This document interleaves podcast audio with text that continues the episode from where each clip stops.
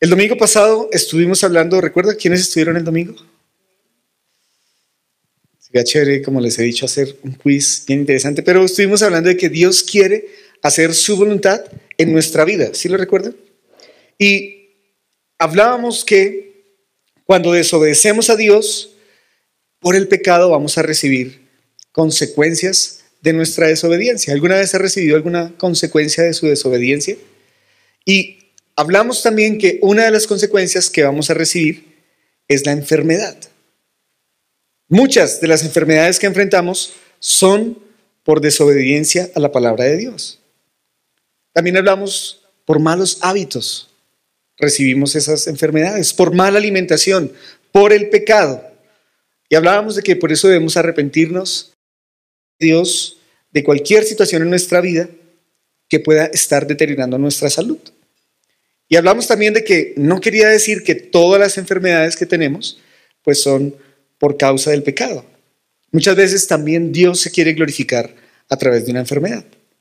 Así que si usted quiere ponerle un título a esta enseñanza, vamos a hablar de que hay cosas que nos enferman, pero esta enseñanza se llama La ira mata.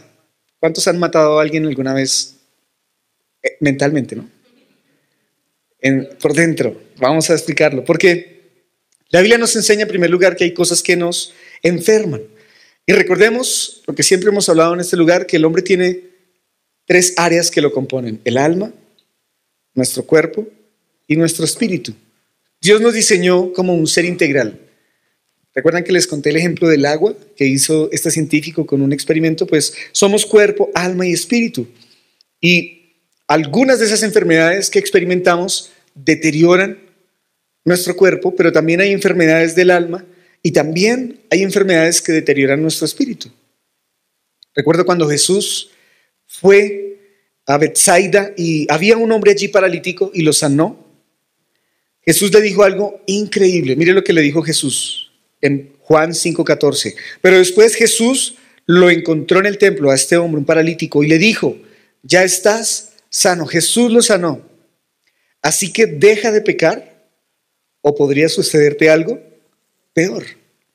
Se da cuenta que Jesús de una vez le dijo, mira, si tú sigues pecando, vas a empeorar, vas a enfermarte peor de lo que estabas. Y hay algunos pecados particularmente que enferman nuestra vida. Por ejemplo, uno de ellos es la falta de perdón. La ciencia médica ha entendido que muchas de las enfermedades que nosotros sufrimos son producto de problemas o situaciones emocionales. Y en especial la falta de perdón puede causar muchos problemas en nuestro cuerpo. Cuando hay resentimiento, eso comienza a reflejarse en nuestro cuerpo. Incluso la falta de perdón para algunos médicos llega a calificarse como una enfermedad. ¿Sabía eso? Mire que hay un estudio de un doctor que se llama Steven Stanford, jefe de cirugía del Cancer Treatment Centers of America, dice que definitivamente, mi inglés está volando, pero dice que la falta de perdón está comprobado científicamente que se convierte en una enfermedad que empeora la condición de una persona. Y no vamos a encontrar sanidad en nuestro cuerpo, ni en nuestra alma, ni en nuestro espíritu, hasta que lo hayamos perdonado. Y por eso es que 1 Corintios 6, 18 dice, huyan del pecado sexual. Ningún otro pecado afecta tanto el cuerpo como este, porque la inmoralidad sexual es un pecado contra el propio cuerpo. Y recuerdan que explicábamos que, así como dice este versículo, que ningún otro pecado afecta tanto el cuerpo como este, eso quiere decir que hay otros pecados que afectan nuestro cuerpo. Pero el pecado sexual es el más grave. Y Dios quiere que nosotros tengamos salud. Yo estoy convencido de eso. El Salmo 103 dice, Él perdona todos mis pecados y sana todas mis enfermedades. ¿Usted cree eso? Yo lo creo. Tercera de Juan 2 dice, querido amigo, espero que te encuentres bien y que estés tan saludable en tu cuerpo, así como eres fuerte en espíritu. Dios para nosotros. Así como estamos con un espíritu confiando en Dios fuerte, robusto, nuestra salud también esté allí fuerte. Pero quiero que en segundo lugar miremos entonces qué es la ira. La ira mata, es lo que quiero compartir con ustedes. Y quiero que hablemos de una de las emociones que más comúnmente nos lleva a pecar. ¿Sabía eso? Y por consiguiente nos puede enfermar. Es la ira. Moisés experimentó la ira cuando vio que a uno de sus coterráneos lo estaban matando, ¿recuerda la historia? Y dice que no soportó más, fue donde estaba el egipcio, lo atacó y lo mató, por ira. Y luego de que se dio cuenta de lo que había hecho, tuvo que huir al desierto. Solo huyó 80 años, después regresó, pero todo por la ira. Porque tenemos en nuestro poder la decisión de actuar con sabiduría o reaccionar neciamente. Y cuando uno mira la historia de Moisés, él hizo esas dos cosas. En un momento de su vida actuó con ira, pero luego actuó racionalmente. Y podemos aprender a actuar en lugar de reaccionar. Mire lo que dice la Biblia en Proverbios 29:11. Los necios dan rienda suelta a su enojo, pero los sabios calladamente lo controlan. ¿Cuántos son así como este versículo? ¿Cuántos necios de ustedes dan rienda suelta a su enojo? ¿O cuántos sabios de ustedes calladamente la controlan. Pues quiero que miremos qué es la ira. La ira, ¿sabía que es una fuerte emoción? Es una emoción dada por Dios. Y es una emoción fuerte de enojo que surge cuando no se cumple una necesidad o una expectativa. Por eso es que Proverbios 29, 22 dice, la persona enojada comienza pleitos, el que pierde los estribos con facilidad comete todo tipo de pecados. Wow. Mire lo que dice la Biblia en cuanto a la ira. Si usted está enojado, usted va a comenzar la pelea. Si usted pierde los estribos con facilidad, comete todo tipo de pecados. ¿Cuántos pecados hay aquí? ¿Sabe que los bomberos saben el peligro que representa dejar que una llama se salga de control? Un bombero lo sabe. Para eso lo entrenan, para mantener el control de una llama. Están entrenados para actuar rápidamente, reaccionando. Y por eso nosotros debemos aprender a responder prontamente para tomar el control de la llama, de la ira, antes que consuma nuestra vida y destruya todas nuestras relaciones interpersonales. Nuevamente Proverbios 14, 17 dice, los que se enojan fácilmente cometen locuras y los que maquinan maldad son odiados, hablando de la ira. Pero cuando yo voy a la Biblia, entendemos que hay una magnitud de la ira. Quiero fijar su atención en eso que es la magnitud. Así como el calor tiene muchos grados, ¿cierto? Cuando usted está haciendo una torta en el horno, usted no puede ponerle toda la temperatura a la torta porque la quema. Asimismo, la ira tiene diferentes grados. Y la Biblia nos habla que va desde una irritación leve hasta ardientes explosiones descontroladas. Por eso la ira es un término muy amplio que abarca muchas emociones. Y quiero invitarle a que usted pueda establecer qué tipo de magnitud de ira tiene continuamente en su vida. Porque en primer lugar, la ira puede ser una indignación. Y cuando uno mira en la Biblia una indignación que es una cólera provocada por una injusticia evidente, algo que usted se da cuenta que están haciendo mal, muchas veces se puede considerar justificada. ¿Sabe que Jesús tuvo esa indignación en un momento de su vida cuando vio que los discípulos quitaban a los niños? Huele a chichi, quítelo, ¿sí? Tiene mocos. Y se los quitaban a Jesús del frente y Jesús tuvo indignación. Y les dijo en Marcos 10:14, cuando Jesús vio lo que sucedía, se enojó con sus discípulos y les dijo, dejen que los niños vengan a mí, no los detengan, pues el reino de Dios pertenece a los que son como estos niños. Se enojó con sus discípulos, tuvo esa indignación. ¿Era justo? Claro.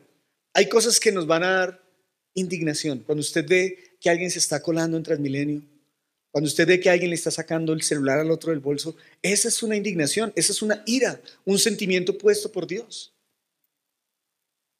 Pero en segundo lugar, la Biblia nos habla de la ira. Y es un enojo ardiente que desea venganza. ¿Cuántos han experimentado eso?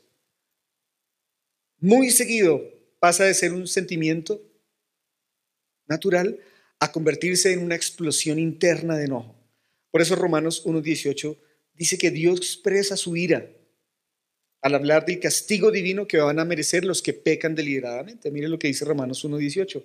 La ira de Dios dice, pero Dios muestra su ira desde el cielo contra todos los que son pecadores y perversos que detienen la verdad con su perversión. Dios siente ira con aquel que es perverso. Pero también está la furia. ¿Ha escuchado esa palabra? Y cuando miramos la definición de furia, es una cólera arrebatada y terrible que hace que una persona pierda el sentido común. Muchas personas, al entrar en un estado de furia, pierden los estribos, como decimos. Y después de la furia, o la furia sugiere mejor, un estallido de fuerza que lo mueve a usted a dañar, a destruir. En la Biblia encontramos un caso cuando los miembros del Sanedrín, del templo, escucharon a Pedro y a los demás apóstoles proclamando, perdón, que Jesús era el Hijo de Dios. Y nos dice la Biblia en Hechos 5:33 que al oír esto, el concilio supremo se enfureció y decidió matarlos. Entraron en furia. ¿Quiénes son esos que están diciendo que Jesús es el Hijo de Dios? Y querían matarlos. Pero también encontramos, dentro de todo lo que estamos viendo de la furia, la rabia. ¿Cuántos aquí tienen rabia? Espuma y todo. Pues la rabia es una furia violenta, ya es el siguiente nivel de la furia que provoca la pérdida del dominio propio. Es un estallido de violencia temporal. No sé si a usted le ha pasado. Y seguramente después de una, estación de una explosión de rabia, hemos oído frases como, yo no sé por qué hice eso. No puedo creer que haya hecho eso. No tengo ni idea cómo lo hice. Fue un momento de rabia. Y Proverbios nos habla sobre eso. Proverbios 19.3 dice, la gente arruina su vida por su propia necedad y después se enoja contra el Señor. Usted hace algo en rabia y después usted va y le dice, Dios, ¿por qué me permitiste hacer eso? Fue usted. Y aquí quiero denotar que hay un malentendido con la ira. Creemos siempre que la ira es pecaminosa, negativa. Los malentendidos de la ira le dan a esta emoción una reputación bastante negativa, ¿cierto? Cuando hablamos de ira pensamos que es negativa. Entonces, ¿es pecado enojarme? No. La emoción inicial de enojo fue dada por Dios. Como les digo, a veces esa indignación puede ser justificada. Dios nos dio esa emoción. Pero la forma en que usted responde o expresa la ira determina si se convierte en pecado o no. Por eso Efesios 4:26 dice, airaos, pero no pequéis, no se ponga el sol sobre vuestro enojo. O sea, usted le puede dar rabia, pero no se acueste así. Si usted se acuesta enojado, ahí ya está pecando. Otra de los malentendidos que hay es cómo puede evitar sentirme culpable cuando me enojo, porque pensamos que cuando estamos enojados estamos pecando y nos sentimos culpables. Lo importante aquí es entender que el enojo es una señal de que algo no está bien. Cuando usted se sienta enojado, es como un bombillo, algo anda mal.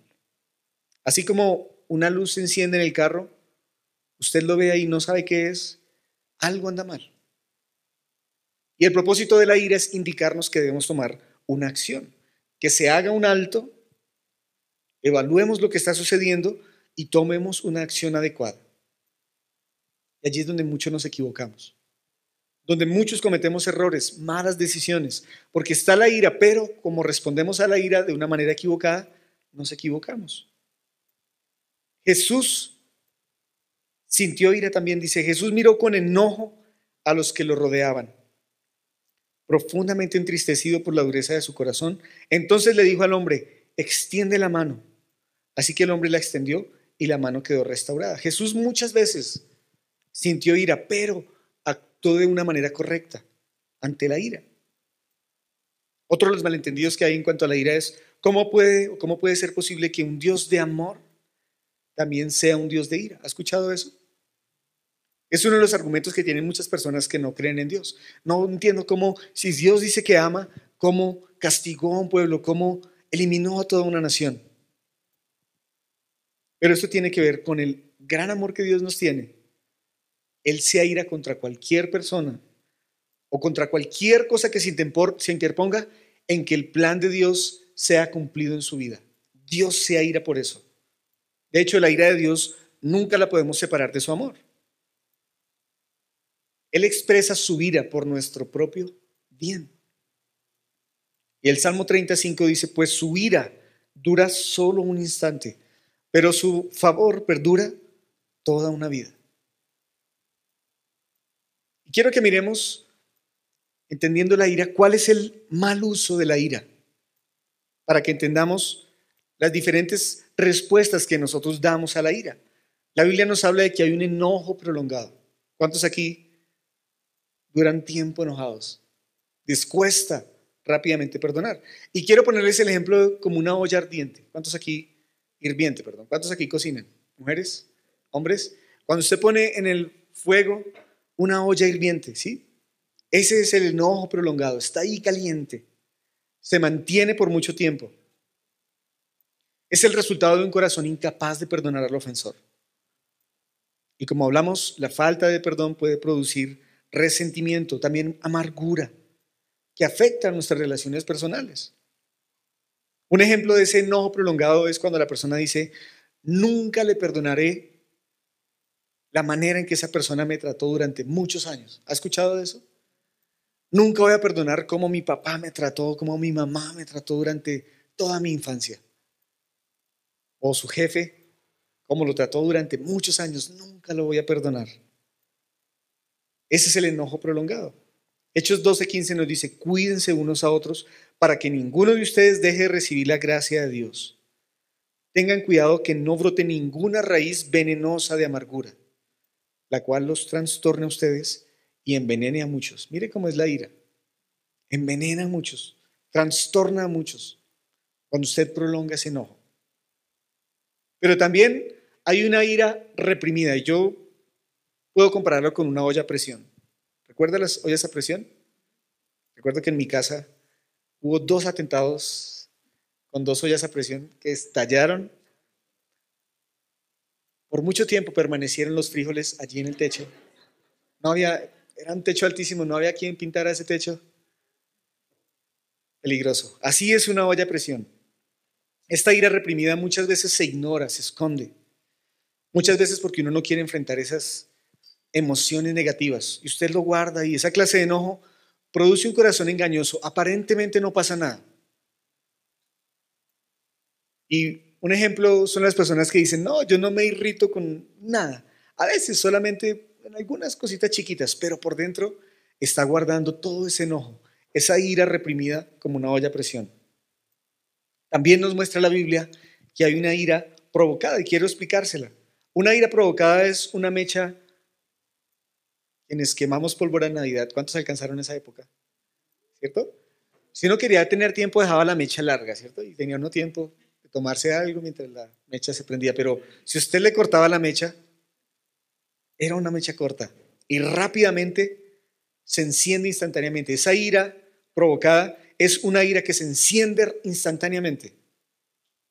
Es un temperamento explosivo que a veces se expresa con críticas, palabras provocadoras. Y un ejemplo muy claro de esta ira provocada es, no puedo creer que hayas dicho eso, te comportas como tu mamá. ¿Cuántas veces le han dicho eso a usted? Usted es igualito que su tío, usted es igualito que su hermano. Y son esas frases que duelen, ¿cierto? Pero también nos muestra la Biblia que hay una ira explosiva. Y es como un volcán. Es una ira poderosa la Biblia nos muestra que es destructiva y es muy difícil de controlarla. Esa manera de, expresar la ira se caracteriza por el pleito, por la violencia, los golpes, el abuso verbal contra alguien. Y un ejemplo muy común es estúpido, idiota. Si usted vuelve a hacerlo, desearía nunca haber nacido. Y hay violencia, hay palabras fuertes. Es una ira explosiva.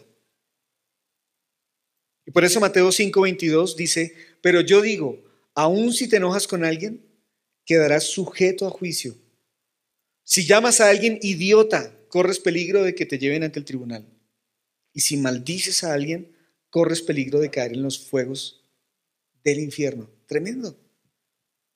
¿Cuántas veces le ha hecho usted a sus hijos, a su esposo, a su esposa? Imbécil, idiota. Es una ira que no agrada al Señor. Así que quiero mostrarle, hay unas señales de la ira. ¿Qué, qué son las señales? Es necesario que nosotros aprendamos a identificar estas señales de nuestro enojo. Quiero mostrarle algunas señales. Identifíquelas. Ya le voy a decir para qué. ¿Alguna vez a usted se le va el hambre? Cuando tiene ira. Recuerdo que cuando éramos novios con Lore y yo me ponía tristecito, ¿se acuerda la historia? ella me decía, Nico, ven, ven, vamos a comer. yo, no, no tengo hambre, ¿sí? De todo digno. Gracias, paso. Pues a uno se le va el hambre. Hay gente que le da un frío, un calor inusual. ¿Lo ha experimentado? Comienza a respirar fuerte. De hecho, la palabra griega o hebrea que nos habla sobre la ira es, es, es, la, la, palabra para mover las fosas nasales. ¿Sí? Porque usted comienza a respirar rápido, fuerte. Se siente sonrojado. ¿Cuántos aquí cuando se airan sienten que les hierve la sangre? ¿Sí? Se agita su corazón. Usted cuando tiene iras usa palabras inapropiadas, duras, maldice, sarcasmos, chismes. Hay gente que se tensiona. Uy, aquí no puedo mover el cuello por la ira, ¿sí? O también usted opta por guardar silencio. Se cierra el diálogo. Yo no voy a hablar. O de repente usted comienza a hablar fuerte, a levantar la voz, comienza a subir el tono y más rápido. Gente que le da dolor de estómago, ¿sí? Rechina los dientes siente sobresaltos en su comportamiento, está ansioso, comienza a agitar la Biblia, el lápiz, sí, la pierna se descontrola ella sola. Usted comienza a caminar fuerte de un lado para otro, no sabe qué hacer. Todas esas son síntomas de la ira. ¿Alguna vez ha experimentado alguno de esos? ¿Por qué quiero llamar su atención a esas reacciones de la ira? Porque para que podamos aprender a actuar en lugar de reaccionar, usted debe saber cuáles son los indicadores en su vida de la ira. Y aquí quiero hacer un énfasis especial. ¿Sabe qué es actuar y qué es reaccionar? ¿Sabe la diferencia? Actuar es reaccionar, perdón, actuar es tomar una decisión sabia. Actuar es tomarse el tiempo para pensar y poder decidir qué va a hacer. Pero reaccionar es solamente dejarse llevar por el impulso. Y una de las mentiras que Satanás quiere que pensemos es que nosotros no podemos controlar la ira. Yo sé que si les preguntara a usted, se le dirá así, pero es que no me puedo controlar, yo soy así, yo desde chiquito era así. No. Satanás nos ha metido eso en el corazón, que usted no puede controlar la ira, que su personalidad es así. Por eso, una vez que usted logra identificar estas señales, ya le mencioné algunas, ¿no? Usted la identifica en su vida y usted va a saber que está airado y va a saber cómo actuar en lugar de reaccionar. Cuando usted se enoja, pierde la razón. La que controla la situación o son las emociones las que toman el control de la situación. Usted permite que la mente de Cristo determine cuál es la mejor manera de actuar, lo cual va a conducir a una reacción o a una acción adecuada. ¿Cómo sería una reacción apropiada? Quiero que piense en la escena. Usted está lleno de ira.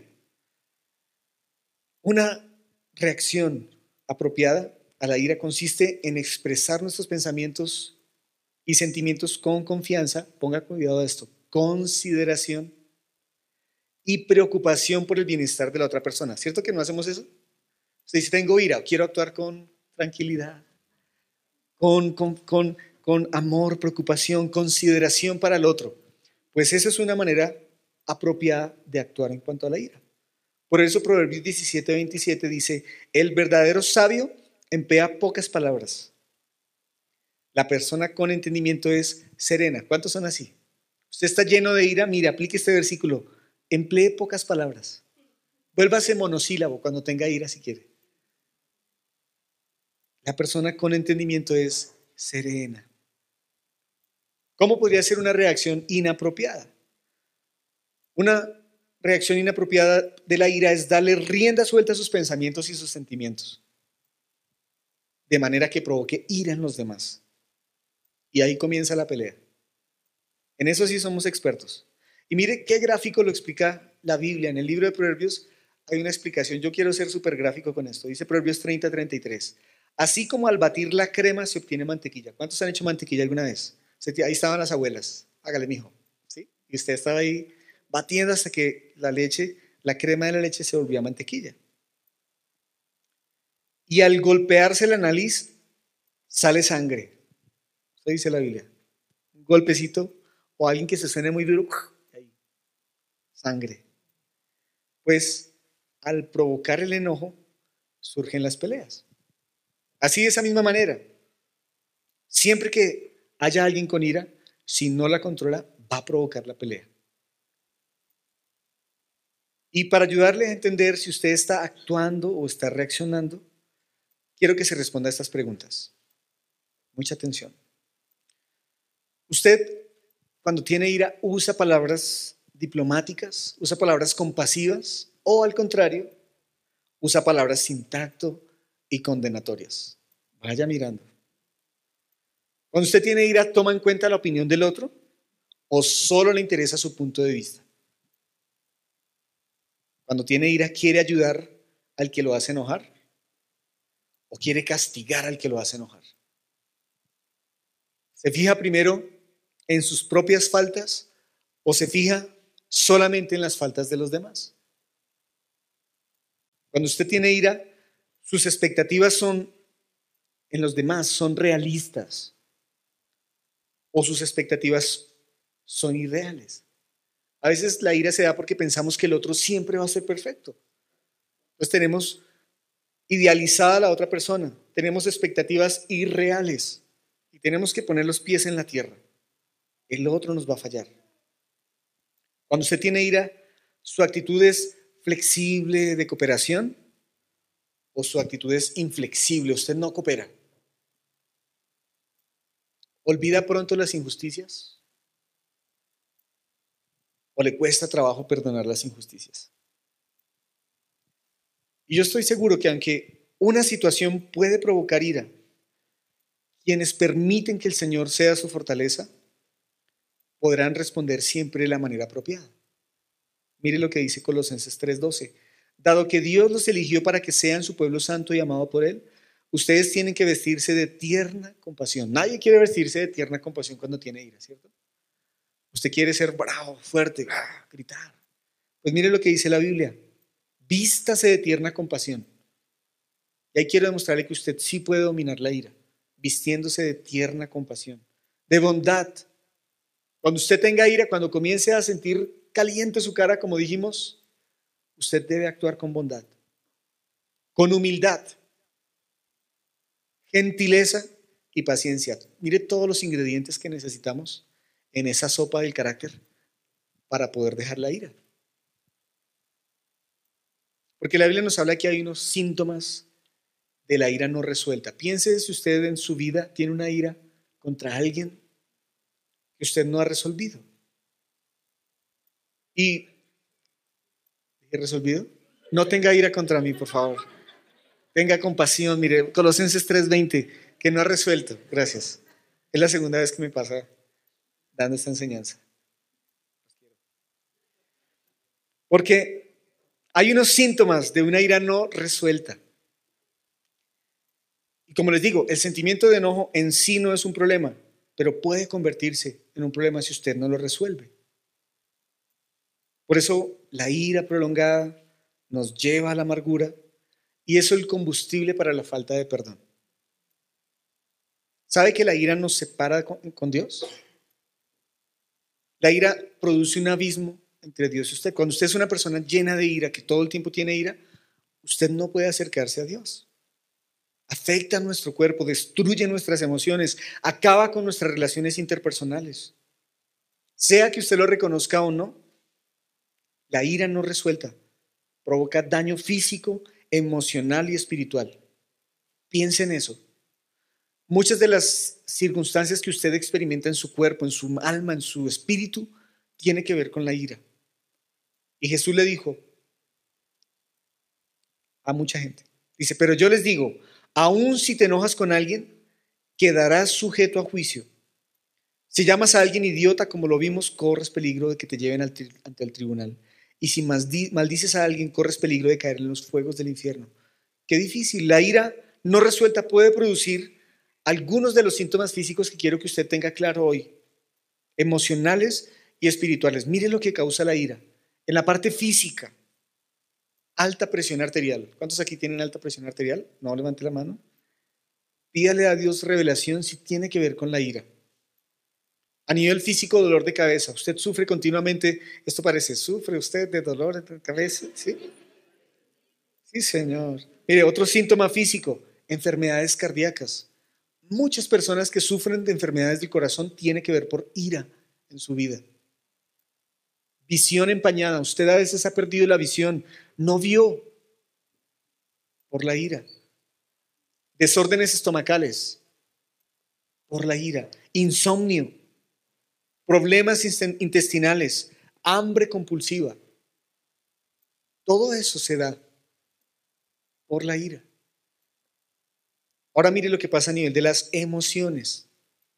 Ansiedad. ¿Cuántos ansiosos hay aquí? Temor. Usted dice, ira, ¿me produce temor? Sí. Amargura, ya lo vimos en varios de los pasajes. Usted se ha vuelto una persona amargada con la vida, con los demás. Nadie le puede decir nada. Todo el tiempo está con cara de ogro, todo le cae mal, toda la gente le cae mal por la ira. Inseguridad. Muchos son inseguros porque tienen ira en su corazón, compulsiones. Usted no sabe por qué hace las cosas. Ay, yo lo hice, lo va haciendo por ira. Fobias. Hay gente que le teme a cosas porque en algún momento ha tenido una ira que no ha resuelto. Depresión. Continuamente hablamos. Mire, ese es el problema más común que vemos hoy en los jóvenes. Depresión. ¿Por qué? Tienen ira reprimida contra sus padres, contra alguien que les hizo daño o preocupación. La Biblia nos dice que no nos preocupemos, pero hay gente que por la ira vive preocupada, todo le preocupa. Tremendo todos estos síntomas emocionales, porque muchos de nosotros hoy vivimos así. Pero también hay unos síntomas espirituales y aquí también quiero hacer un énfasis.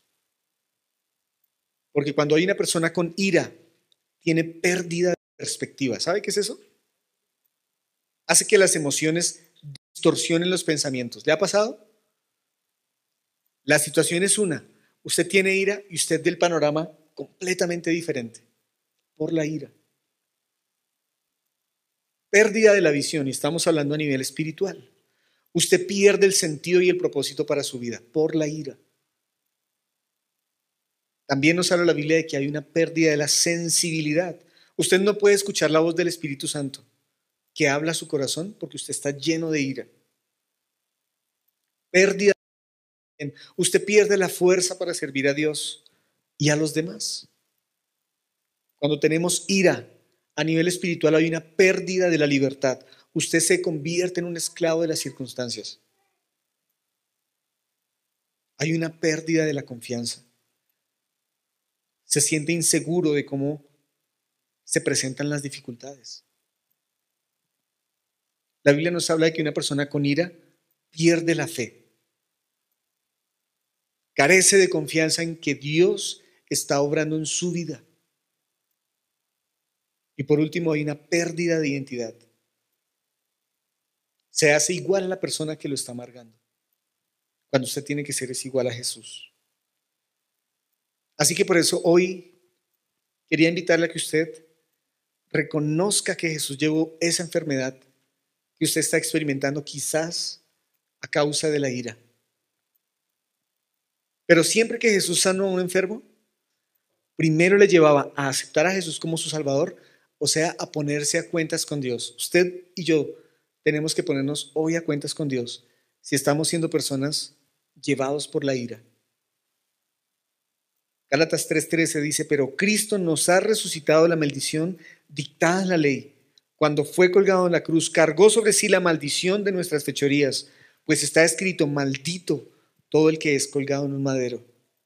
Y en Isaías 53, 4 dice, sin embargo, fueron nuestras debilidades las que él cargó. Mire, Jesús llevó nuestra ira también allá en la cruz. Fueron nuestros dolores lo que agobiaron al Señor allí en la cruz. Por eso hoy debemos renunciar en nuestras vidas a toda ira y recibir la sanidad de Dios en nuestro cuerpo, en nuestra alma y en nuestro espíritu. Y hoy quería hablar esta primera parte acerca de la ira. En ocho días quiero ir con usted a encontrar cómo puede ser la solución de Dios para mi vida si soy una persona llena de ira. Si usted no puede actuar, sino que reacciona, hay una respuesta de Dios para nuestra vida. Y quiero compartirla el próximo domingo. Pero hoy quiero dejarlo allí en su corazón, con que nosotros sí podemos renunciar a ser personas con ira, reconociendo la obra de Jesús en nuestra vida. Y ya hemos visto cómo identificar cuando estamos actuando con ira. ¿Quieren pedirle a Dios que nos ayude a actuar en lugar de reaccionar? Esta es la oportunidad que usted tiene con el Señor para pedírselo. Padre,